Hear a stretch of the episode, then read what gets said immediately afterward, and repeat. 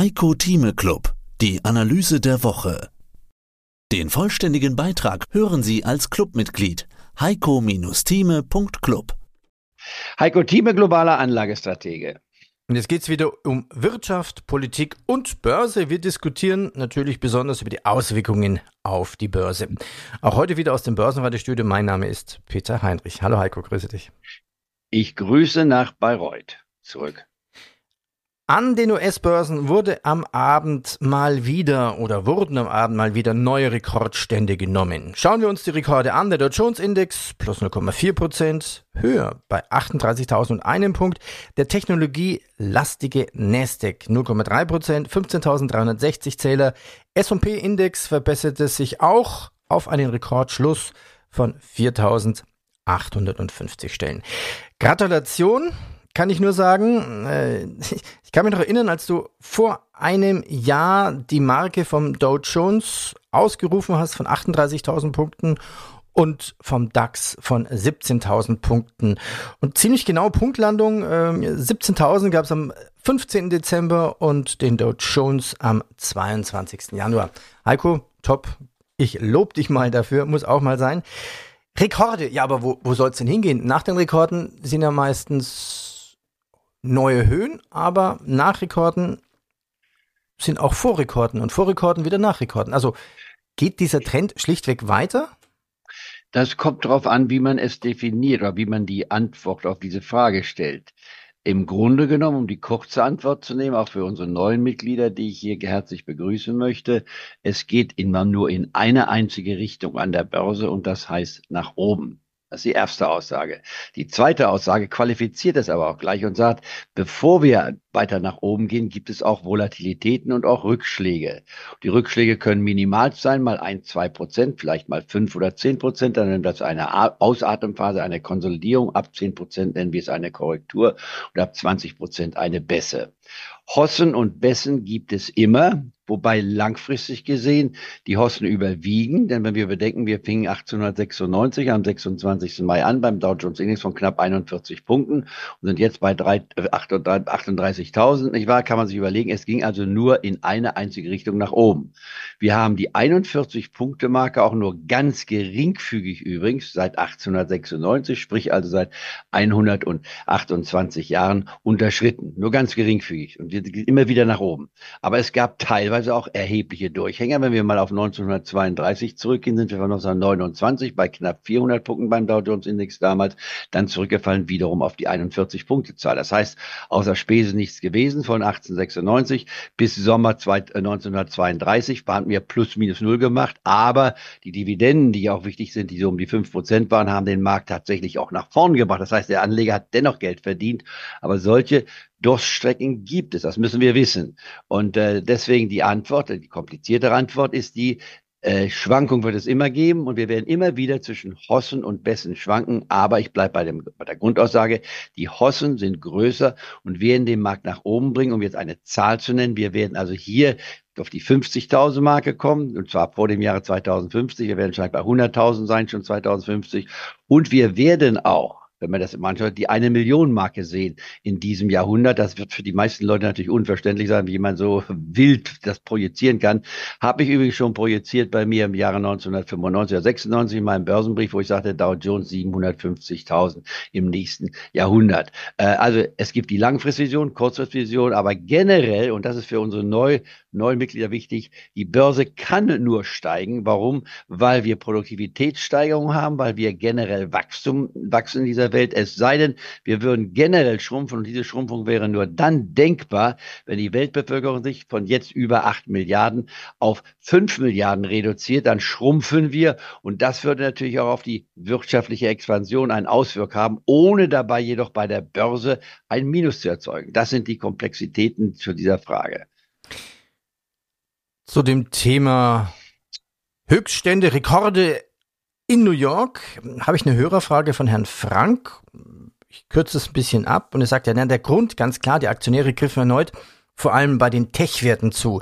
Dabei wird weiterhin auf eine steigende Nachfrage nach Produkten künstliche Intelligenz, also nach KI gesetzt. Investoren betrachten ja diese Aktien zunehmend, er hat ein schönes Wort verwendet, als Kugel sicher, denn selbst wenn die Weltwirtschaft an Schwung verlieren sollte, wird die Nachfrage nach KI weiterhin hoch bleiben. Also Zusammenfassung könnte man sagen, für die höhere KI-Werte sind momentan der Garant für höhere Dow Jones und New Yorker Werte. Ich teile es immer auf, Dow Jones und Nasdaq, also nur für die Hörer, das ist nicht nur Wall Street. Wall Street ist an der Dow Jones und Nasdaq ist auf der anderen Straßenseite.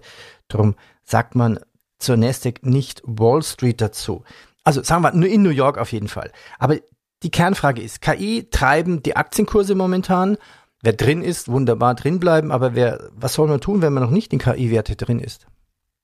Gut, bevor ich das beantworte, nochmal zu deiner Feststellung Wall Street. Was ist Wall Street? Du hast recht, Wall Street an, an sich ist Wall Street der Dow Jones und der Standard Poor's 500 Index, weil die beiden Indizes an der Wall Street physisch gehandelt werden. Der Nasdaq eben woanders in einem anderen Gebäude, wenn man so will, oder dann in Chicago auch teilweise. Aber generell gesehen, wenn wir heute von der Wall Street sprechen, nimmt man auch zumindest, ich nehme den Nasdaq Index mit hinein. Die gehören dazu. Das heißt, Aktien in den USA und dann repräsentiert weil als Symbol für die Wall Street auch nicht alle Aktien dort gehandelt werden. So sollte man es eigentlich betrachten. Und äh, genau, wenn man in Frankfurt ist, haben wir die Frankfurter Börse, nicht wahr, dass es auch in Berlin eine Börse gibt, die eigenständig ist, wo einige Werte gehandelt werden, ganz besonders in Städte und Stuttgart und Düsseldorf lassen wir mal weg. Das sind wichtige Plätze, aber generell, wir reden vom Aktienmarkt und das heißt für uns eigentlich die Wall Street. Ja, äh, ist äh, KI, Künstliche Intelligenz oder AI, nicht wahr? Artificial Intelligence, wie es also im Ausland heißt, im Englischen heißt, das ist die Zukunft. Aber, jetzt muss man aber sagen, äh, vergleichen wir es mal in der Geschichte mit den Eisenbahngesellschaften im 19. Jahrhundert oder mit den Elektrizitätsgesellschaften am Ende des 19. Jahrhunderts, als Herr Edison nicht wahr die Glühbirne erfand. Oder vergleichen wir es mal mit den knapp 600 Autowerten, die es gab um die vor 100, 100 Jahren, von denen noch drei übrig geblieben sind heute. Äh, oder vergleichen wir es mal mit den äh, Halbleiterwerten oder mit den ganzen Computerwerten. Es gab Computergesellschaften, die heute die junge Generation gar nicht kennt, weil sie nicht mehr da sind. Hier wird eine Auslese stattfinden in den nächsten 10 oder 20 Jahren, die horrend ist. Das heißt, es werden nur wenige überleben. Da kommt wieder Darwin hin Survival of the Fittest, ich will Überlebenschance des Stärksten kommt hinein. Also es wäre jetzt falsch und naiv zu sagen, alles was nur AI heißt, läuft. Das ist der neue Markt, wenn man so will. Der neue Markt vor 25 Jahren, ich war 98, 99, da wurde alles hoch gepusht. Man musste nur .com, ein Punkt und COM hinter das, seiner das, Firma schreiben. Das stimmt. Da, da will ich mal einhaken. Also bei der .com-Blase war es ja wirklich so, wie du sagst, äh, alles was .com hat, wurde erstmal gekauft und nach drei, vier Jahren wurde festgestellt, ah, verdienen die eigentlich Geld damit?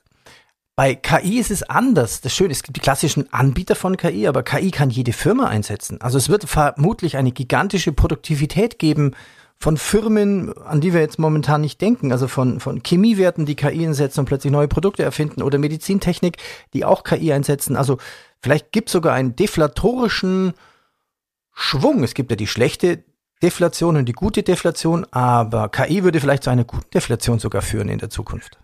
Die wird äh, genauso wie übrigens bei der Dotcom-Blase. Die Dotcom-Blase war ja die Technologie, wenn man so will, auch die Internetentwicklung. Das war für die gestandenen Unternehmen auf, auf jeden Fall ein Vorteil. Aber bei KI passiert natürlich genauso viel Blödsinn, genauso viel Betrug.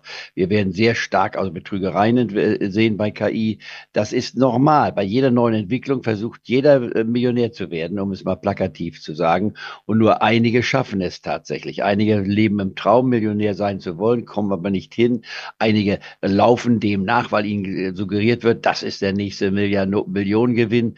Äh, wir sehen das ja im Internet, was dort angeboten wird. In Hamburg, wo wir beide waren am Börsentag, nicht war im November, wurde ja offiziell angeboten von einigen, äh, ohne die Namen zu nennen, wie man aus 1000 Euro bis zum Ende des Jahres auf 8,5 Millionen kommt. Muss man sich überlegen. So in acht Wochen 8,5 Millionen ist ja toll. Jede Woche dreht man sein Portfolio um und macht einen über 100-prozentigen Gewinn. Also wenn man achtmal sein Kapital verdoppelt, kann man sich ausrechnen, wie schnell man dort also zu dann acht Millionen kommen. Um das nochmal klar zu machen, ich hatte ja auch eine Wette angeboten, dass wenn es einer erreicht, zahle ich ihm aus meiner Portokasse, so ich wörtlich, zehn Millionen noch dazu zu den achteinhalb Millionen. Sollte man es nicht schaffen, kriege ich 100.000 Euro, also nur ein Prozent von dem, was ich dem anderen bereit bin zu geben. Kein Mensch hat sich bei mir gemeldet übrigens, dass er achteinhalb Millionen hatte, aber ich habe noch keine 100.000 Dollar von den Leuten bekommen. Also insofern, das ist eine Illusion. Und was wir in diesem Club hier bringen, ist nicht Illusion, Illusionen zu haben, sondern wenn wir es schaffen, 20 Prozent im Jahr zu erzielen, dann ist das die Ausnahme, nicht die Regel, denn die Börse vergleicht sich mit gut 8 Prozent im Jahr, wenn man den DAX seit 18, 1988 nimmt. Und beim Dow Jones sind es ungefähr 10 Prozent.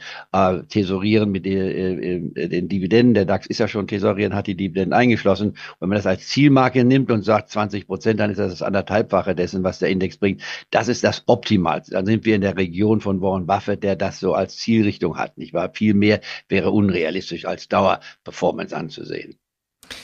Dieser Tech-Werte-Rekordschwung von der Wall Street hat natürlich auch positiven Einfluss auf den DAX. Also da ist die Wall Street wieder natürlich. Die Marke von 17.000 Punkten ist wieder in Reichweite. Ja, okay. Ähm, aber ich habe eine höhere Frage oder mehrere von Clubmitgliedern, die fasse ich mal zusammen. Ja, wie jetzt mit DAX-Werten umgehen? Verkaufen, um eher dann günstiger nachkaufen zu können, also eher jetzt wieder Gewinne einfahren? Das heißt, diese Frage ist interessant, weil sie ja es auf den Punkt bringt, wann muss ich mal gewinnen, mitnehmen und wie lange soll ich durchhalten. Generell wäre es falsch zu sagen, ich verkaufe alles. Das gibt es ganz selten, wo man sagen kann, es gibt, äh, ich verkaufe alles. Das hieße, ich würde jetzt davon ausgehen, wer diese Meinung vertritt, dass der Markt um 20 Mehr dazu gibt's im Heiko Thieme Club. Heiko-Thieme.club Heiko Thieme spricht Klartext. Der Heiko Thieme Club.